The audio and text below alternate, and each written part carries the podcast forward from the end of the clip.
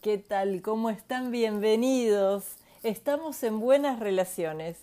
Mi nombre es Laura Subero y vamos a compartir una hora en este espacio de RSC Radio para aprender a amarnos y amar cada día un poquito mejor. ¿Cómo les va? Muy buenas noches a todos. Segundo programa les recuerdo nuestras vías de comunicación. Estamos en Twitter, en Instagram, arroba rsc, arroba. En el programa anterior, en el primer programa, hablábamos de la importancia de llegar a una relación de pareja con la autoestima construida. ¿Esto qué significa? La valoración que tenemos de nosotros mismos, el amor propio porque si no sé cuánto valgo, ¿cómo vamos a hacer que el otro nos respete? ¿Cómo vamos a poner límites? ¿Cómo vamos a saber decir basta cuando nos está haciendo mal? En este programa vamos a hablar hoy, martes, nuevamente de las relaciones, pero de las relaciones saludables, cómo se construye una relación sana, qué características tiene que tener y qué características tienen que tener las personas que componen una relación sana. Además, en los próximos bloques vamos a hablar también de responsabilidad afectiva, un tema que está como muy de moda, pero a veces se lleva muy poco a la práctica. También vamos a hablar de sexo y erotismo, Vamos a ver en qué niveles estamos con tanto estrés y en qué nivel está nuestra pareja también.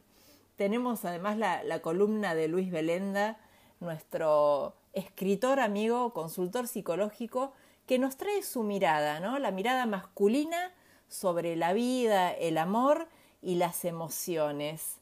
Todo eso y muchísimo más. Muchas cosas para hablar hoy en esta noche de martes y vamos a, traer lápiz, papel, porque les voy a, pasar una receta buenísima para preparar un vínculo saludable.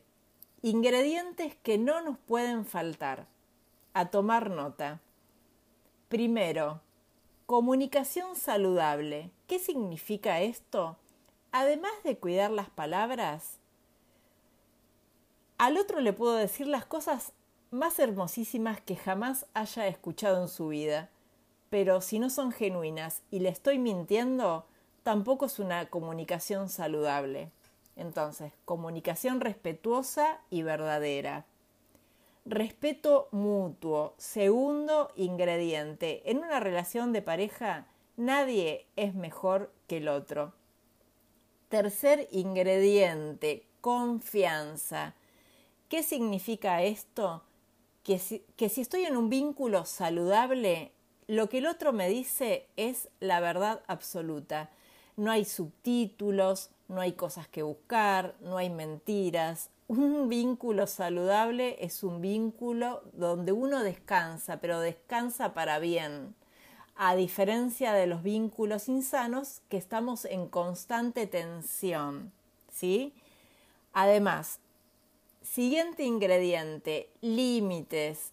Siempre tienen que existir. No nos puede dar lo mismo todo. pueden ser límites físicos, emocionales o sexuales. A cuidarlos. Pero para eso tengo que conocer cuáles son mis propios límites. Siguiente condimento para esta receta y vamos a ver cómo nos sale. Espero que no sea mucho el cuidado a no lastimar, porque yo sé del otro mucho, lo que le duele, lo que le dolió, eso que todavía no sanó. Cuidado a no tocar la herida del otro, por favor. Siguiente ingrediente, pasar tiempo juntos. Necesitamos calidad de tiempo y compartir para que el vínculo además esté fortalecido, ¿sí? Un, un espacio de esparcimiento fuera de la rutina necesario. Vamos al siguiente ingrediente.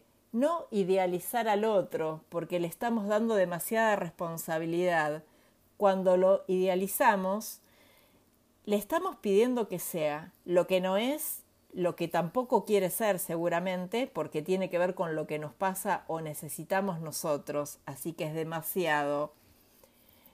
Siguiente ingrediente para esta receta de relaciones saludables en esta noche de buenas relaciones. Aprender a vivir con las diferencias, porque las mejores relaciones no son las que están de acuerdo en todo, sino las que respetan las diferencias, las que saben qué temas no se van a poner de acuerdo nunca en la vida, pero respetan este desacuerdo fundamental. No pretender cambiar al otro es lo siguiente que tenemos que agregar a esta receta. Sabemos los que hemos transitado largo camino que el otro cambia cuando, cuando tiene ganas, cuando puede y porque lo necesita para su crecimiento personal o para su bienestar, ¿sí? No pedirle al otro que sea lo que no es. Vamos a agregar honestidad, confianza. Es la cuota de confianza que yo tengo que tener y además darla. No nos olvidemos de la reciprocidad, a no pedirle al otro lo que no damos, lo que no somos. Cuidado con eso. Tenemos que hablar de las necesidades también, pero ¿qué hacemos cuando escuchamos las necesidades del otro? ¿Las atendemos? No es solo tener, eh, para esto tenemos que tener una escucha activa, una escucha empática, ¿no? Porque si no nos quedamos solo en una charla. Las necesidades son una palabra demasiado grande, no puedo desatender las necesidades que tiene mi pareja como, como, persona y como individuo también, que a veces estas necesidades pueden no incluirme. Guarda con eso, ¿eh? Guarda con el tiempo a solas, a respetar las distancias, los silencios, las ganas y las no ganas de estar, aunque sea un largo rato, con el otro. Tenemos que ser además flexibles ¿Qué significa esto?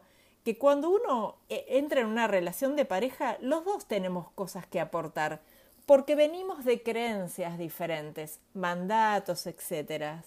Entonces tenemos que ser flexibles a temas que capaz que no estamos demasiado abiertos para escucharlos, pero por lo menos entender que hay un otro que también nos puede aportar y seguramente cosas mucho más positivas que las que traemos a veces. A no cerrarnos, por favor, si queremos construir un vínculo saludable. Y por último, algo que a veces cuesta muchísimo, resolver los conflictos, ¿sí? ¿Cómo peleamos? ¿De qué manera?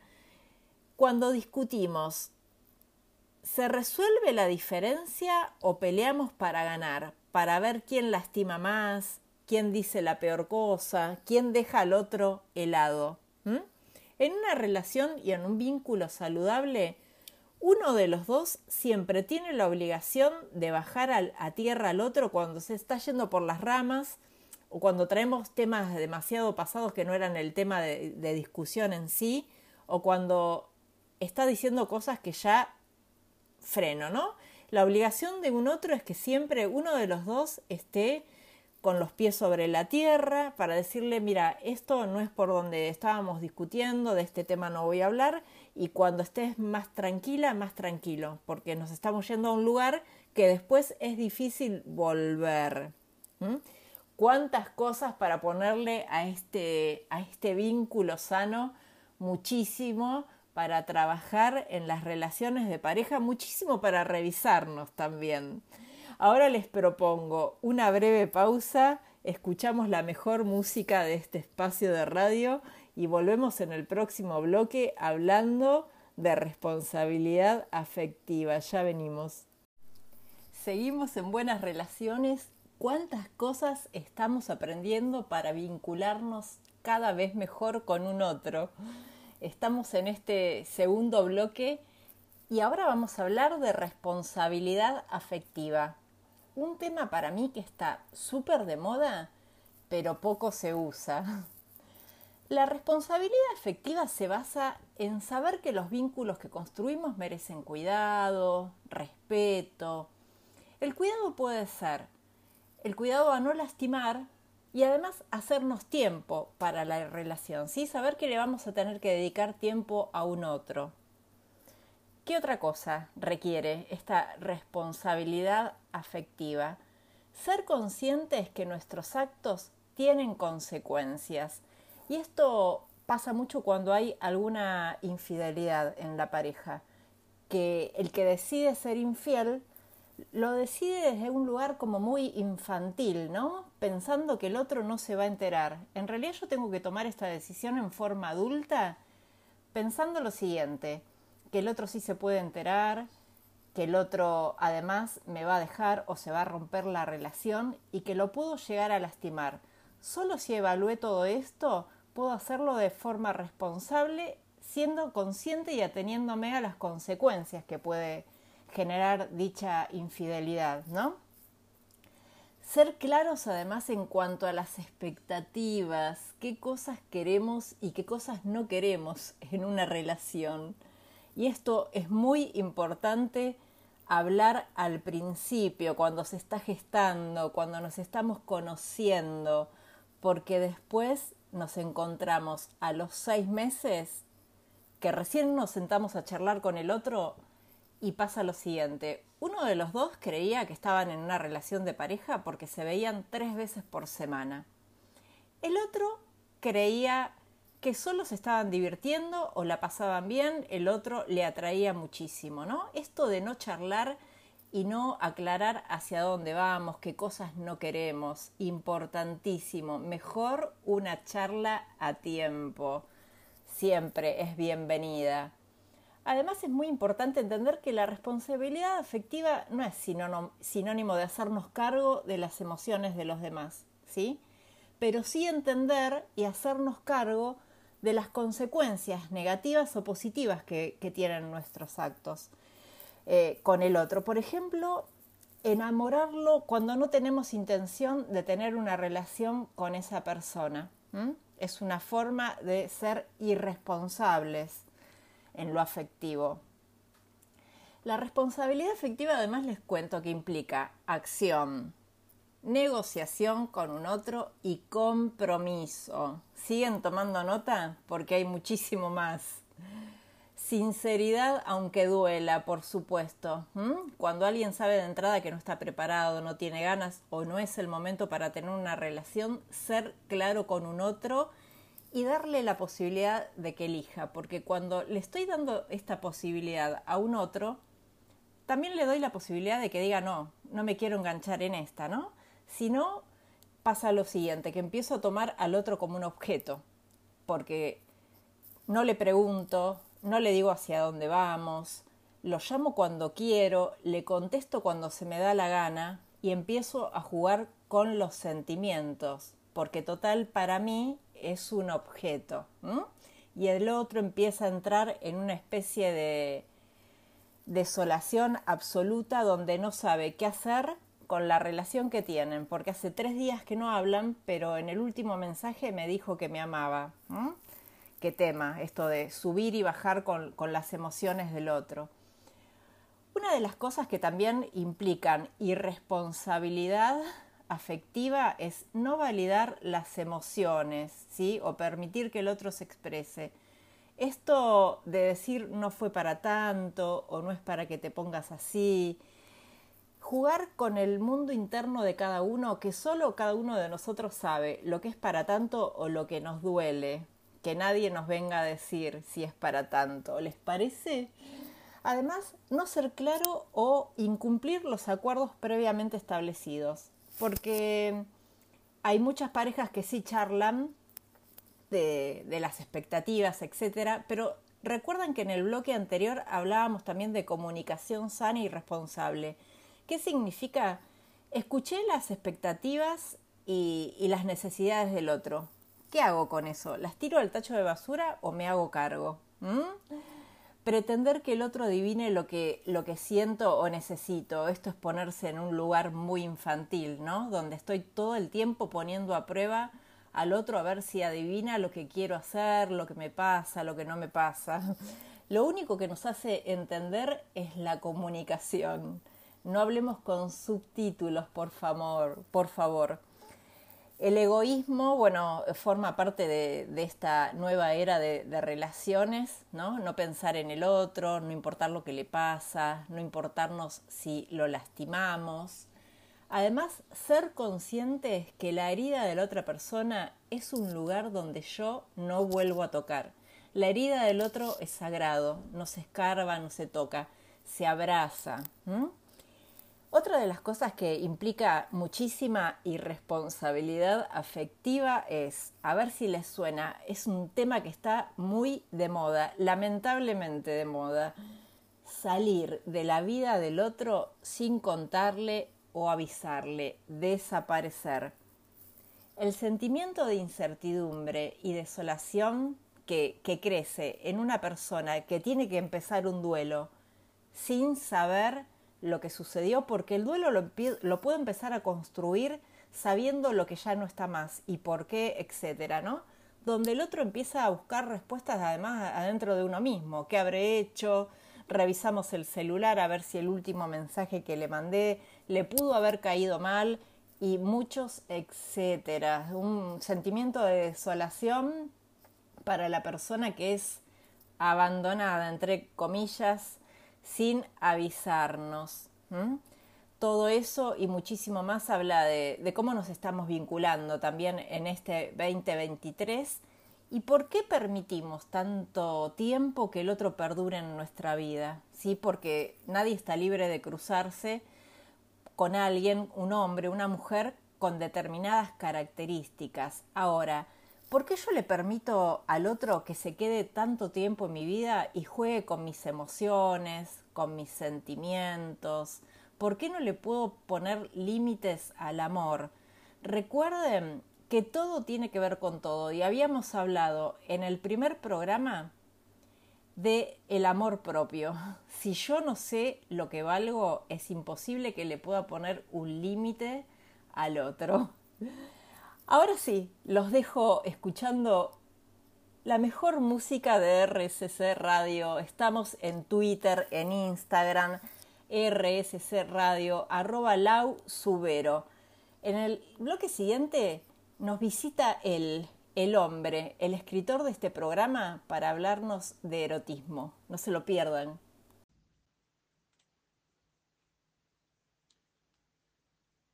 Podríamos decir que el erotismo es una cualidad de la sexualidad humana y como tal una expresión de nuestro ser. Una expresión que es, por lo tanto, personal, que es única, como cada uno de nosotros. Es esa experiencia que nos pone en contacto con la búsqueda del placer, con nuestra sensualidad, con nuestras fantasías y morbos, y que excitan nuestra sexualidad. El erotismo no es el acto sexual, es otra cosa, es una energía mucho más profunda que nos habita y que nos vincula con nosotros mismos, en primer lugar, con otras personas, dentro y fuera del acto sexual, con nuestra cultura y que alimenta el deseo. En este sentido, habla también de quiénes somos y de cómo queremos vivir nuestra vida. Hay personas cuya vida sexual se limita a un encuentro semanal con su pareja, otras a tres o cuatro, otras a un encuentro cada 15 días o más tiempo. Hay personas que viven estos encuentros con mucha adrenalina, mientras que otras no. Hay personas que se masturban diariamente, una, dos o tres veces. Hay personas que gustan de coquetear con otras y eso enciende su libido. En definitiva, hay personas que deciden vivir en contacto con su erotismo, con esa búsqueda de placer, y otras no tanto. El erotismo se construye, la actitud erótica se busca o no se busca. En este sentido, alguno de los problemas más comunes en las parejas es que después de un tiempo no sienten deseo. Y yo muchas veces pregunto, ¿qué haces para sentir deseo? Porque erotizar nuestra vida provoca deseo, excitación, placer y búsqueda de descargar ese libido en el encuentro sexual con el otro o con uno mismo o una misma a través de la masturbación. Una vez escuchaba a una mujer muy locuaz que decía que su marido tenía como fondo de pantalla en su celular imágenes de personas desnudas o en poses eróticas, mientras que ella tenía fotos de sus hijos cuando eran bebés. Cada uno, cada una, elige cómo poblar su mente. Por supuesto que a la noche eh, él llegaba con eh, una libido exacerbada, mientras ella eh, llegaba con una libido nula. Elegimos entonces vivir con deseo o sin deseo. Como les decía, las parejas que ya hace tiempo que están juntas, es normal que después de varios años el encuentro sexual sea menos pasional, nos cuesta más encendernos, despertar el deseo y sentimos que algo se perdió en el camino. Esa llama que se encendía tan rápidamente cuando se tocaban, hoy cuesta. Es un tema muy común de consulta. Vuelvo a preguntar, ¿qué haces para sentir deseo? ¿Cómo vas a erotizarte para erotizar tu relación con tu pareja? Primero tienes que ponerte en sintonía con vos mismo, con vos misma. A veces pasa que cuesta, porque ya hace tiempo que nos salimos de ese rol. Olvidamos lo que era salir a la conquista, lo que era seducir a un otro, incitar la excitación de la otra persona. Le pasa mucho a, aquellas eh, personas que se separan después de años y tienen que salir a buscar otra relación, como se dice comúnmente, volver al ruedo, y no saben cómo. Se sienten torpes, tienen miedo de fallar, no saben cómo vincularse. Hay que volver a encender la maquinaria y eso cuesta al principio. Volver a encender la fascinación por la aventura, por el placer. Eso mismo que les pasa a las personas que se separan después de muchos años, también les pasa a las parejas que hace mucho que están juntas. Hay que volver a encender la llama. El erotismo es el camino. Pero es un camino que tiene miles de carriles. No hay un único carril. Cada uno, cada una puede transitar el suyo, en la infinidad de estímulos y sensaciones que nos propone la experiencia humana. A veces son simples, como el olor de las flores, que evocan en ella los recuerdos de un verano de romance y lujuria, allá lejos en su juventud.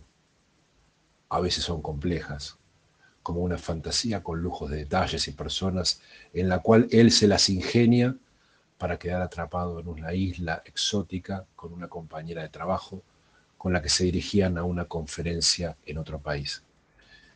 A veces son románticas, llenas de ternura, a veces son indecorosas, perturbadoras, promiscuas y salvajes. El erotismo tiene cuatro pilares. Variedad, novedad, fantasía y transgresión. Cuando pensamos en encender nuestra vida sexual, pensemos en estas cuatro columnas. Variedad, novedad, fantasía y transgresión. Cuando trabajo con parejas siempre digo, no es necesario llevar a un stripper a tu habitación para que les baile antes del encuentro sexual, aunque es válido si gustan hacerlo. Pero a veces buscar un lugar diferente donde tener el encuentro, eh, un lugar eh, novedoso, utilizar ropa diferente a la habitual, cambiar el olor del perfume, ya es una novedad y una variedad. Y estamos ahí abordando los dos primeros pilares del erotismo. A veces se pueden reeditar también viejas prácticas, como, ¿se acuerdan cuando pasaban ratos largos sentados en la plaza? Nada más que besándose. Eso eh, eh, pasa en todas las parejas, digamos, y trasciende las generaciones, no tiene que ver con la edad. Eh, es normal que primero dedicaban largas horas a besarse.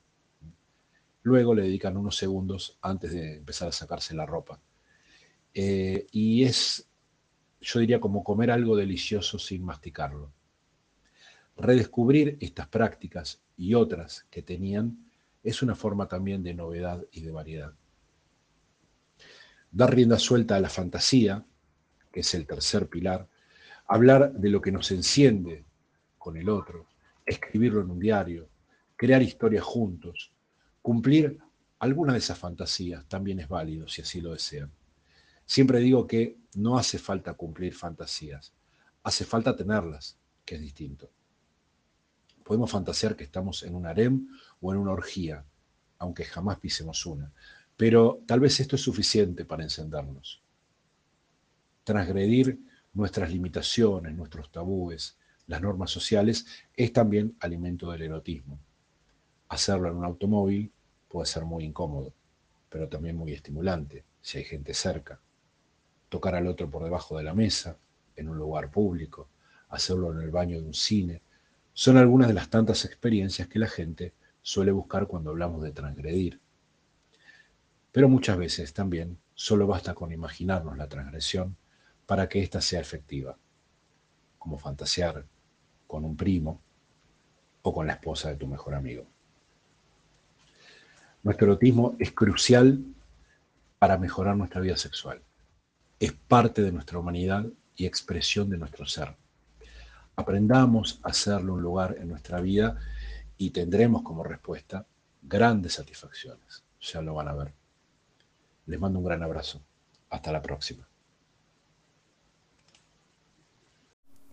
Seguimos en buenas relaciones y lo escuchábamos a Luis Belenda, consultor psicológico, que nos hablaba del erotismo, impecable descripción de lo que es y todo lo que nos pasa, ¿no? Le preguntaría a Luis y a todos los oyentes que están en este espacio, ¿en qué lugar queda nuestro erotismo con la inflación, el dólar, la suba de los precios, el trabajo, los hijos, los padres, algún pariente de tu pareja y todos los etcétera. Por Dios, no será mucho. Evidentemente, como decía Luis en el informe anterior, tenemos necesariamente que hacer una pausa, ¿no? En nuestra vida para bajar un cachito, abrir paréntesis en nuestra rutina diaria porque no podemos llegar a la noche y apretar el botón del deseo, para nada. El erotismo, claro, comienza desde que te levantas, con la comunicación que tenés con tu pareja, cómo nos contestamos, cómo estamos, cómo está nuestro humor, si yo descargo mi día en el otro, ¿no? ¿Cómo va ese día? Es un mensajito durante la tarde para ver cómo está el otro, empezar a a calentar los motores. ¿sí? Para hacer el amor a la noche hay que hacerlo durante el día. Todo el día se construye el amor. Además no implica necesariamente la, la, consumación del acto carnal para nada, para nada. Se trata de otra cosa, de alimentar la imaginación, la fantasía y la memoria, porque nuestro cuerpo tiene registro hay que traer cosas o situaciones pasadas, ¿no? Como decía Luis, eh, en esta rutina por ahí de parejas de muchos años, que activamos la memoria, la creatividad. Facilita además el proceso de seducción, por supuesto, muchísimo. Fortalece los vínculos en la pareja, claro que sí. Es demasiado la vida, demasiada la realidad, ¿no? Se nos cae encima todos los días tiene que ver con, la educación sexual que, recibimos de chicos y, y, la información que tenemos también, ¿no? Además tiene que ver con nuestros mandatos y nuestras creencias, pero recuerden que de todo se puede crecer, procesar y evolucionar en la vida. Nada nos condiciona, nada nos condiciona. ¿Qué tanto nos permitimos? Me pregunto a mí misma y a todos los que están del otro lado, demostrarle al otro lo que nos pasa más allá de nuestras emociones y también en el ámbito sexual. Chan, chan de chanes. ¿Cómo podemos potenciarlo? ¿Qué les parece a ustedes? Escucho ideas, están abiertas las vías de comunicación, pero tengo algunas maneras de, potenciarlo que capaz que les ayudan informándonos, porque hay muchísima información hoy en día al alcance de nuestras manos, eh, en las redes sociales, eh, en internet, etcétera, muchísimo. No encontramos lo que no queremos, ¿no? Además, una de las formas de potenciarlo también es aceptando nuestro cuerpo, por supuesto y muchísimo, por sobre todo. Solo si amo mi cuerpo puedo sentirme libre, porque si no me siento libre es muy difícil que pueda mostrarle al otro lo que quiero transmitir, ¿no? Cuánto que tenemos para revisar de nuestra vida, porque además tiene que ver con la autoestima. Todos los caminos conducen a Roma. Hace muchísimo que estamos hablando de la autoestima, el amor propio, etcétera, ¿no? Porque si yo no me amo, es difícil que me sienta lindo o linda ante un otro. Además aparece otra palabra que la venimos usando muchísimo en este programa y eso que empezó hace muy poquito. Comunicándole al otro. El día que entendamos que todos los temas de pareja se solucionan o por lo menos el otro se entera charlando, muchísimas cosas van a desaparecer de nuestra fantasía que creemos que el otro no le gusta, le gusta o, o lo que fuere que le pase con ese tema, ¿no? a, empezar a dejar, a sacar los temas de la cabeza y charlarlos con el otro, ¿sí? Y además, bueno, conociendo, además de amar nuestro cuerpo, es importantísimo conocerlo, obviamente, porque solo así sé cómo responde, qué cosas me gustan. Puedo también aprender a vivir solo, esto de, de, de no relacionarnos con un otro si es algo nocivo, si no estoy en mi momento, ¿no? Eh, que no sea el acto sexual una condición solamente para estar con un otro, ¿sí? Que me pueda vincular si está todo bien, ¿no? Solo si, si conozco mi cuerpo, me amo y, y aprendo a, a recorrer cada rincón de él, voy a poder elegir a un otro solo porque tengo ganas de estar con alguien, compartir tiempo, la vida, el amor, una buena relación de pareja y no desde la necesidad. Todo tiene que ver con todo, todo tiene que ver con todo. Vamos a, medir el erotismo en, en, los oyentes que están del otro lado, en esta noche de RSC Radio, nos pueden escribir. Los dejo escuchando un poquito de música y ya venimos, no se vayan. Y así como quien no quiere la cosa, llegamos al último bloque y como es costumbre de buenas relaciones, vamos a hacer un repaso de todo lo que aprendimos hoy para ver si lo podemos poner en práctica una y mil veces hasta que nos salga bien. ¿Qué les parece? En el bloque número uno hablábamos de cómo se construye una relación sana, ¿no? Que esta relación sana tiene que tener como cualidad principal y característica, dos personas que estén emocionalmente sanas. Además, con buena comunicación, con comunicación saludable. Requiere de personas empáticas que la conformen, ¿sí? Se construye con límites, con honestidad y con mucho amor propio. En el segundo bloque hablábamos de la responsabilidad afectiva. ¿Somos conscientes de que nuestros actos pueden llegar a lastimar a un otro? Además, ¿lo aplicamos en nuestras relaciones o solo lo repetimos en voz alta? La responsabilidad afectiva además implica, como decíamos, ser honestos a la hora de relacionarnos con un otro. Pero ¿somos honestos con nosotros mismos? ¿O nos mentimos muchas veces? ¿Sabemos lo que queremos? ¿Qué tanto nos conocemos para poder relacionarnos además con un otro en forma saludable. Además decíamos que la, la responsabilidad afectiva requiere de no ser egoístas, de ser flexibles y además aparece de vuelta la empatía, ¿sí? palabras que se repiten pero que son condiciones necesarias para los vínculos sanos. Después aparecía Luis Belenda, nuestro escritor estrella, y también hacíamos un resumen hablando de todo lo que nos contaba, ¿no? Del erotismo, en qué lugar de nuestra vida queda, en el medio de tanta rutina, le hacemos lugar, nos desconectamos, desconectamos las pantallas, los celulares y abrimos un paréntesis en nuestra relación de pareja para no dejar que el erotismo se muera. Recuerden que decíamos la importancia de no llegar a la noche y tratar de aprender, de prender el botón de, la sexualidad, ¿no? Empezar a, cuidarnos durante todo el día parece que es un requisito importantísimo para llegar a la noche un poco más predispuestos a, estar más desconectados, por ende conectarme con el otro. En el próximo programa les cuento que vamos a hablar de la soledad, pero no, no la mirada negativa, ¿no? sino de la importancia de aprender a conocerme y, y estar solo, vivir en soledad, para poder conectarme con un otro desde lo afectivo y no desde la necesidad, desde la carencia. Además vamos a charlar también de los duelos, cómo transitarlos, porque estamos obviamente en este programa que se llaman Buenas Relaciones y apostamos a vivir cada día un poquito mejor, también ante lo inevitable, por supuesto.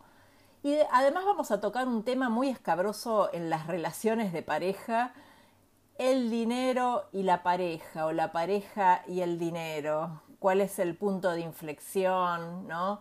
Infidelidad financiera, muchísimos temas para charlar en el próximo programa. Y para terminar, eh, en este segundo programa les traje algo para leerlos que tal, tal vez les sirva como plan para las noches, hablando de, de las noches, de los oyentes de RCC Radio. Después, por favor, me cuentan cómo les fue. Y se llama precisamente así. Llega la noche. Se acabaron las noticias las corridas, los ruidos, las demandas. Los platos quedaron sin lavar, porque una mirada propuso un escenario mejor, el de la magia. El mundo desaparece por un rato, y allí están las pieles envueltas en un abrazo diferente, el que indica un nuevo comienzo, lo que vendrá. Y es el deseo que se mete por las miradas. Cuando el amor se mete por debajo de las sábanas, pones en pausa la cabeza para conectar el alma y el cuerpo. Y es más que sexo, es unión, calor, apego, pasión, es confianza, es entrega, fusión, pulsión, instinto. Es ganas, fuerza, vida. Es el milagro de tus ojos y los pelos revueltos.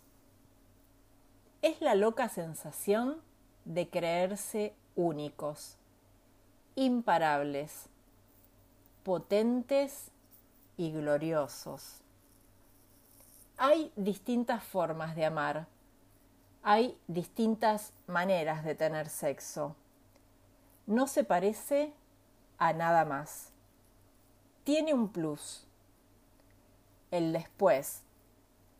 Se bebe a sorbos, sin urgencias, tiene la calma que saborea el tiempo. Tiene olor a café. A niños que preguntan por qué esta mañana hay sonrisas y miradas cómplices. Y mientras se enciende la rutina del próximo día, los platos apilados son testigos mudos de que anoche hubo un plan mejor. Y eso fue todo por hoy. Les agradezco muchísimo a todos los oyentes de Buenas Relaciones. No se olviden que la radio, además de toda la propuesta que tiene radial, la mejor música las 24 horas la pueden escuchar. Los espero la próxima semana. Sean felices. Adiós.